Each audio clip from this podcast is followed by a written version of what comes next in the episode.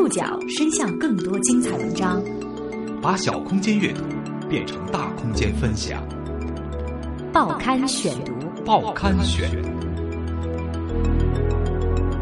把小空间阅读变成大空间分享。欢迎各位收听今天的报刊选读，我是宋宇。今天为大家选读的文章综合了《新京报》、《东方早报》、澎湃新闻、腾讯话题以及新华社的内容，将和大家一起来说说被拐卖的。山村女教师，这是一桩是被拐卖到那个地方的。被拐女成为山村女教师，这则九年前的旧闻近日在网络上发酵。河南姑娘高艳敏二十一年前被拐卖到河北下岸村，其做山村小学代课老师的坚守经历，经过当时媒体的披露后，随即成为舆论关注的焦点。女教师被拐卖的罪恶竟然没有人提及。明明是一个非常悲剧的人物，却非要把它包装成一个很正面的典型。被拐女成为最美乡村女教师是国家耻辱。这样的最美，所谓的最美，绝对是丑陋的。舆论有时是一把刀，抡伤了人却毫不察觉。在这场舆论的狂欢中，有多少人顾及高艳敏本人的感受呢？报刊选读，今天为您讲述被拐卖的山村女教师。九年前的一则旧闻，最近在网络上持续发酵。故事本身并不复杂。十八岁被拐卖到河北保定曲阳县下岸村的河南姑娘高艳敏，因其做山村小学代课老师的坚守经历，经过当时的媒体披露之后，成为舆论关注的焦点。二零零六年，她成了感动河北十大人物。她的事迹还在2009年被拍成了一部主旋律电影《嫁给大山的女人》。2013年5月31号，由河北当地媒体为她采写了一篇报道：“最美乡村女教师候选高艳敏，被拐女成为山村女教师。”今年的7月28号，这篇已经发表了两年的旧闻被网友给翻了出来。这篇文章里轻描淡写的跳过高艳敏痛苦而耻辱的被拐经历，转而赞美她的大爱的逻辑，让网友很愤怒。有网友表示，高艳敏是尴尬的榜样。更多的网友则在热烈讨论拐卖事件所牵涉的情理与法理。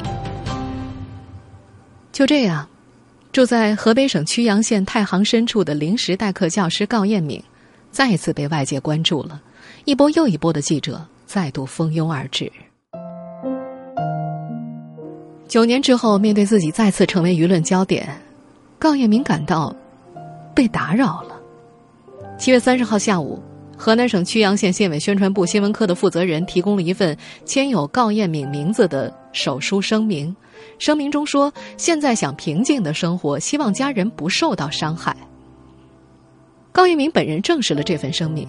他说，当天下午，曲阳县委宣传部和一家媒体在他家时，他向他们表达了自己不想被打扰的意思。曲阳县委宣传部提议他可以手写一份声明，由在场的媒体发布，他同意了这样做。那份声明是由他高二刚刚毕业的女儿代写，写在了曲阳县委宣传部工作人员的笔记本上，他最后签上了自己的名字。声明的全文是：感谢各界媒体对我的关心。感谢所有人对我的关心，在这儿对大家说声对不起，抱歉。现在我想平静的生活，希望家人不受到伤害，因为我的事全家都病了。我希望我的家人都平平安安，儿女们都能安心上学。曲阳县县委宣传部新闻科郭主任去高艳敏家的时候，高艳敏正躺在床上，没有一点精神。这位郭主任转述，高艳敏觉得非常出乎意料，以前都是赞美他，现在争议这么大，他说承受不了这些。如今，距离高艳敏被拐，已经过去了二十一年，距离他被评为感动河北十大人物，也已经过去了九年。现在，旧事重提，旧账重算，一定有理由。这个理由不仅仅是对受害者的同情和关切，对当地。以恶为善的厌恶，更有对高艳敏逆来顺受的不理解。在高艳敏对媒体表示“我想平静生活，不希望家人受到伤害”后，更多人讽刺她是法盲兼斯德哥尔摩综合征患者。似乎这是一个可逃而不逃、可怒而平和、可用法律手段而放弃的女人。但是，如果我们对高艳敏二十一年的被拐生活做一次深度扫描，又会得出怎样的结论呢？报刊选读继续播出：被拐卖的山村女教师。一九九四年农历五月初一，准备回河南老家收麦的十八岁的高艳敏，在石家庄火车站被两名以找工作为借口的女人给骗走了。在人贩子那待了四天，因为中间倒了几次手嘛。之后短短四天，他被倒卖了三次。先是被两名女人贩子倒卖给了三名男子，随后又被转卖。在苹果园那个三个人贩子，后来又把我卖了一次，嗯，又卖给别的两个人贩子，然后别的人贩子才又把我卖到小安村。在被转卖期间，十八岁的高艳敏惨遭奸污，每天承受着非人的折磨。当时我看到了床上到处都是血，当时我看了我都真的我都吓昏过去。他在说：“你知道这是什么不？”我不知道。他这都是我被被我糟蹋过的女孩，就跪下来哭着叫着求他，但是没有用。结果他还是没有放过我，想尽了一切办法也没有放过我。最后，当买主拿着两千七百块钱出现在面前的时候，他跪在此人面前请求他将自己买走，而这个人就是他未来的公公。人贩子非要两千七，他说我们只带了两千六，那时候我就害怕了，我就把他叫在一边，我说我说大伯，我说他们非要两千七，我说我这还有五十块钱，要不把我这五十块钱我拿出来，我都害怕，害怕他不要我了。当时我就跪下，一边哭一边去求他。高艳敏的丈夫是个不识字的洋官，大她六岁。因为是买来的媳妇儿，丈夫异常戒备，常常在喝醉酒之后打她。他多次想逃跑，但村里地势险峻，没逃出多远就被追了回来。下岸村有四百多口人，偏僻、穷困。那些年从外地买回来的媳妇儿有三十多个，但是很多都跑了。为了防止高艳敏逃跑，丈夫暂停了放羊，死守着她，连上厕所都跟在身后。为了摆脱痛苦，高艳敏数次铁了心要自杀。第一次自杀时，她和婆婆在地里干活。为了不让婆婆起疑，她装出很顺从的样子，在烈日下认真除草。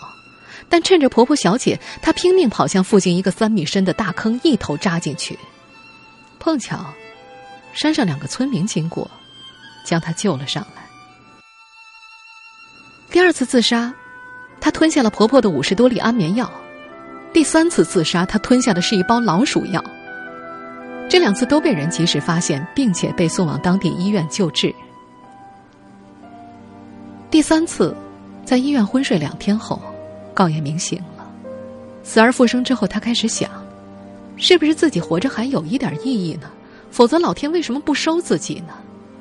多年之后，在接受采访的时候，高艳敏的公公说：“哎呀，虽说他刚来的时候跑过几次，也自杀过一次，可你问他，我们老两口对他咋样？好着呢。他可是个好儿媳呀，就是刚来的时候也没跟我们拌过嘴。”孝顺的很，虽说工资低啊，买块豆腐也给我们一半儿。一旁的高艳敏也点头称是。在被拐卖到下岸村一年之后，高艳敏终于获准和丈夫一起回河南老家。得知女儿被拐卖到河北山村做媳妇儿之后，高艳敏的父母就躺在炕上整天不动。骨肉亲人重逢。但是，当高艳敏询问年迈的父母：“我能不能不回去了？”等来的却是父母艰难而尴尬的回答：“这是你一辈子的事儿，无论你走哪条路啊，我们都会尊重你的选择。但是呢，希望你首先考虑公公婆婆他们一家人。如果你不回去，他们就人财两空了。他们也是农民，也不容你。”买你的钱都是向别人借的。另外，在咱们这个地方吧，这结过婚的女子再想找个好对象难啊。一番激烈的内心斗争后，高艳明告别了父母，跟着丈夫再次回到了曲阳县的大山深处。我只是觉得，可能是自己的命就是自己的命不好了。高彦敏就这样认命了，在穷困的下岸村生活了下来。这个村子是远近闻名的穷村，村里有所小学，因为条件太艰苦，许多老师来了又走了。两千年，下岸村小学要合并到辉林中心小学，孩子们要翻山越岭七里路去上学。为了照顾低年级的学生，辉林中心小学决定在下岸村设立一个教学点。于是，校长找到了高艳敏这位全村唯一的初中生，去当代课老师。高一敏说：“一开始他不愿意，代课老师每月只有百八十块钱的工资，而他当时在外地一个月能够挣四五百块钱。”当时我挺犹豫的，觉得挺茫然，没有敢，嗯，立刻答应校长的条件。不过，家长和镇中心小学的校长一次次找上门，有的孩子急得抹眼泪。他想到自己当初因为家境不好而辍学，鼻子一酸就答应了。虽然下岸村是他的伤心地，可是这些孩子有什么错呢？就这样，一个老师，十六个学生，组成了一所秀珍小学。早几年，高一鸣还在自己的工资里挤出一些钱给孩子们买学习用品。学校没有图书可读，他便翻山越岭去集市上的旧书摊买。他的代课报酬是每年两千元，不到两百块钱的月工资，先是每月一发，后来两月一发，从二零零四年开始，渐渐变成了一年一发。代课为高艳敏赢得了尊重，村里的大人小孩都喊她“告老师。过去。酒后经常打她的丈夫，也不敢再打了。二零零五年，曲阳县农民摄影家在深山拍片时偶然发现了高艳敏，将她的故事发到网上后，吸引了当地最大媒体《燕赵都市报》的关注。五月份，一篇被拐女子曲阳书写园丁传奇的文章，将高艳敏的故事描述成了以德报怨的典型。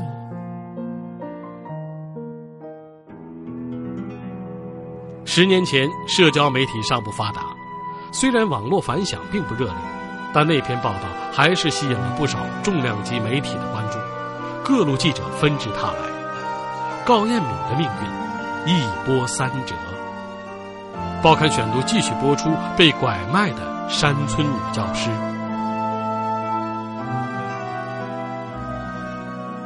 一开始，这种正面报道，当地政府并不反感。但是由于影响巨大，二零零六年，央视、凤凰卫视、南风窗等全国性的媒体相继介入，当地教育资源投入严重不足的事实被揭露了出来。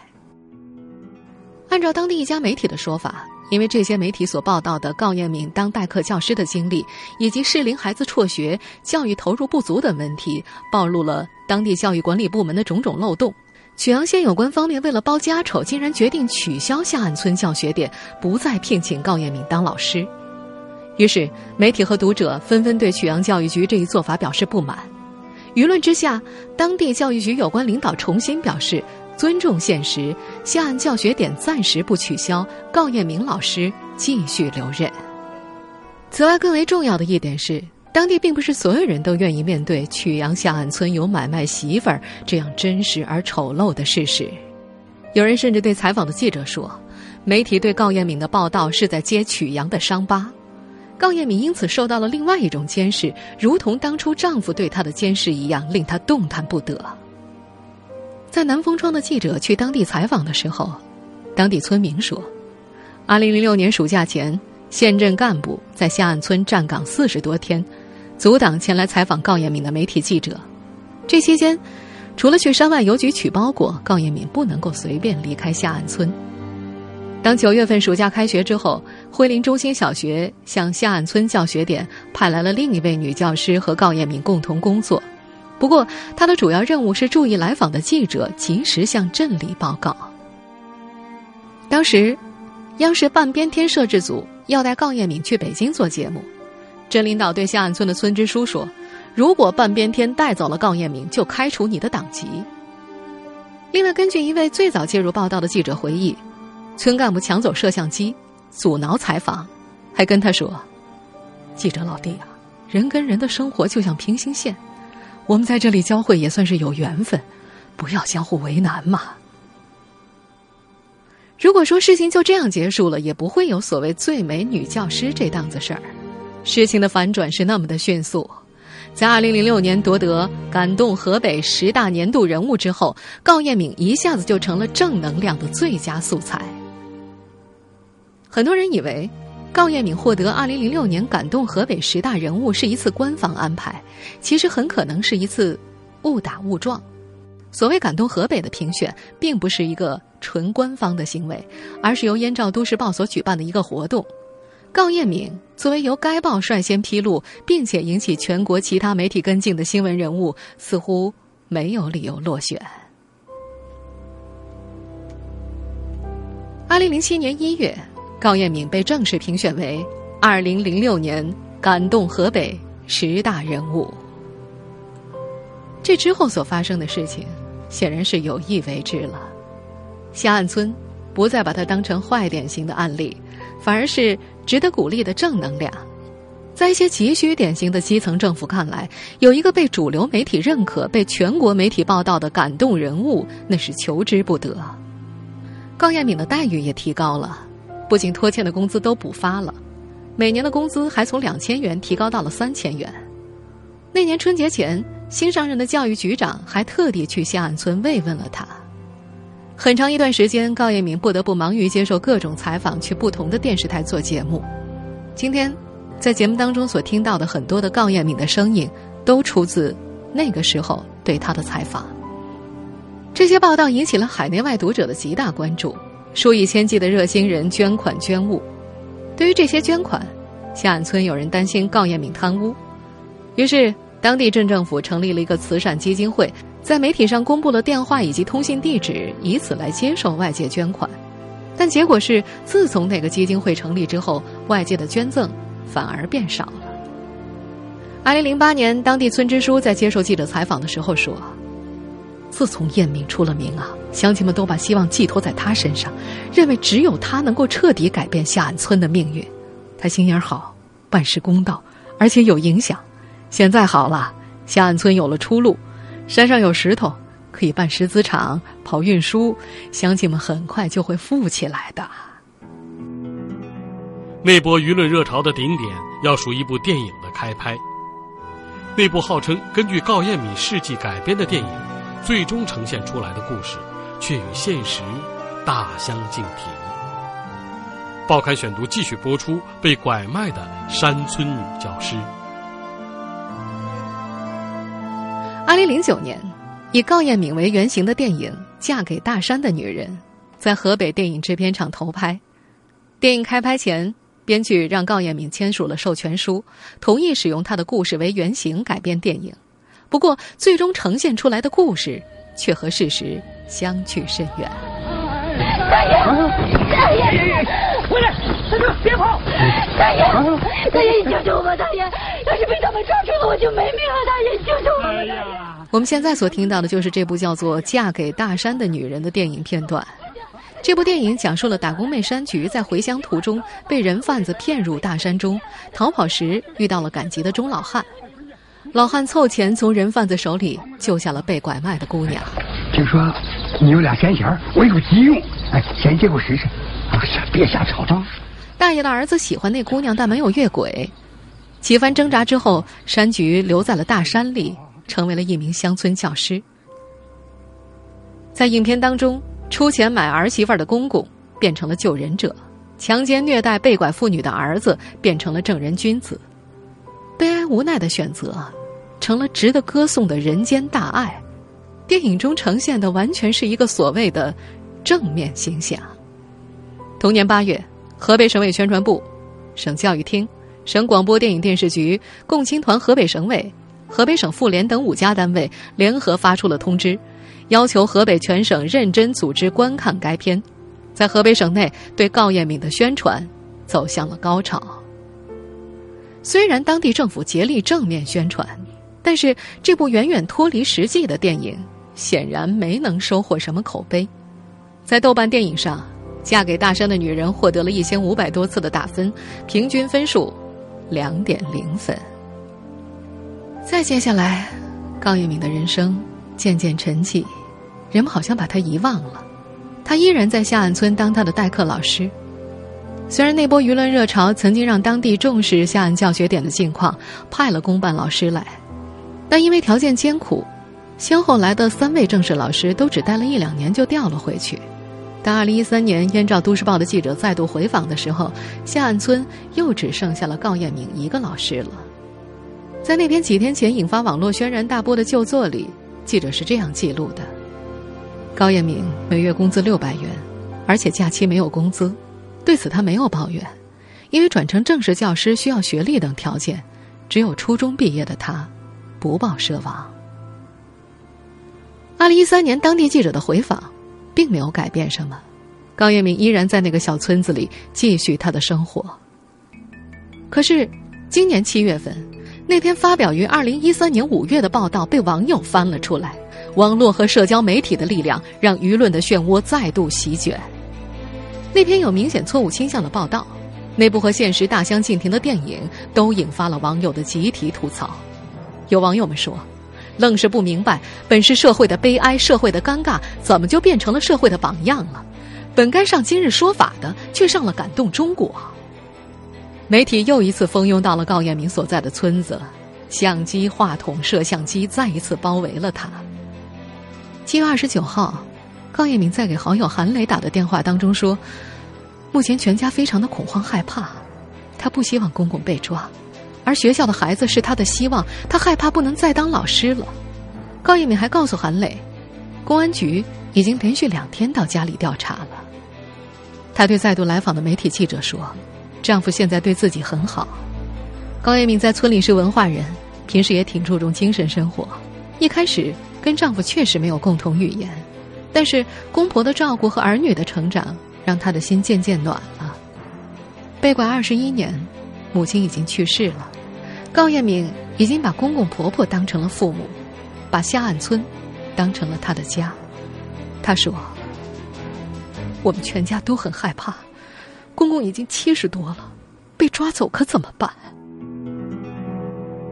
高彦敏的反应让一开始同情他的网友发出了更多不同的声音。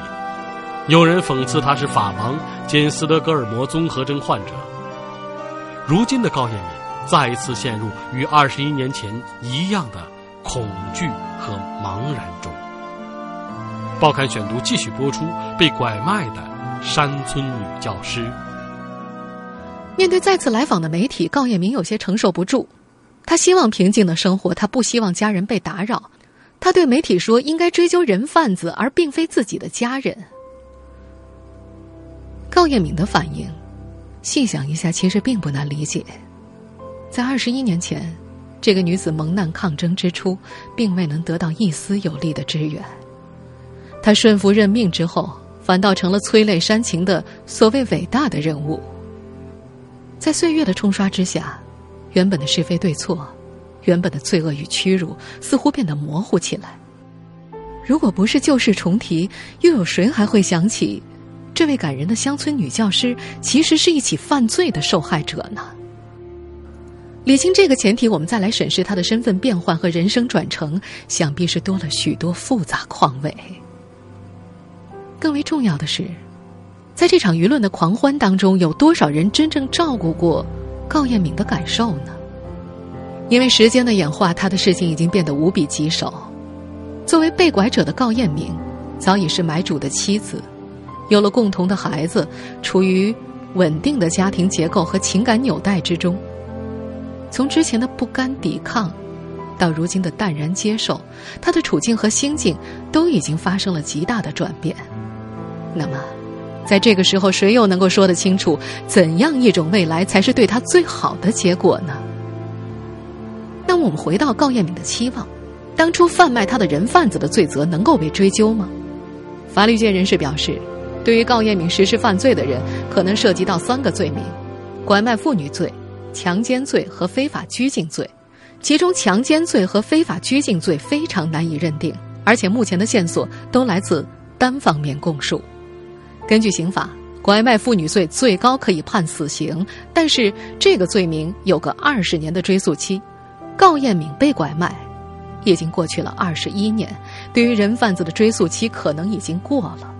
也就是说，即使这三个罪名涉及的都是非自诉案件，现在也已经没有办法再对最初的施害者加以惩罚，这成了一起只有受害者、感动者而没有被惩罚者的悲伤的案例。这也恰恰体现了当地职能部门的失职。高艳明，并不是一个被囚在深山中无人知的被拐卖妇女，即使从媒体公开报道来看。至晚在二零零五年，他就已经出现在了大众视野之内，之后更是获得了河北感动人物，官方是不可能不知晓的。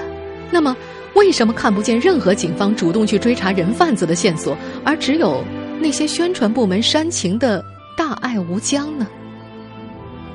在已经难以改变的现实面前，作为旁观者的我们，也许最该做的就是放过，不要再去炒作告艳敏的一切。也不要让这个经受过苦难的女子再次遭受外界所带来的创伤。让她静静的教书，静静的当个妈妈。当然，这种态度仅限于个体，绝非社会和政府该持有。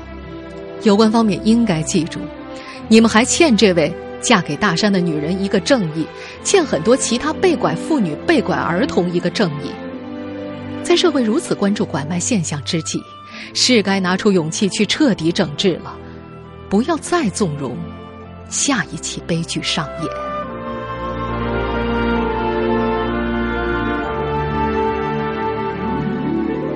听众朋友，以上您收听的是《报刊选读》，被拐卖的山村女教师。我是宋宇，感谢各位的收听。今天节目内容综合了《新京报》《东方早报》、腾讯话题、南风窗以及新华社的内容。收听节目复播，您可以关注《报刊选读》的公众微信号，我们的微信号码是《报刊选读》拼音全拼。下次节目时间再见。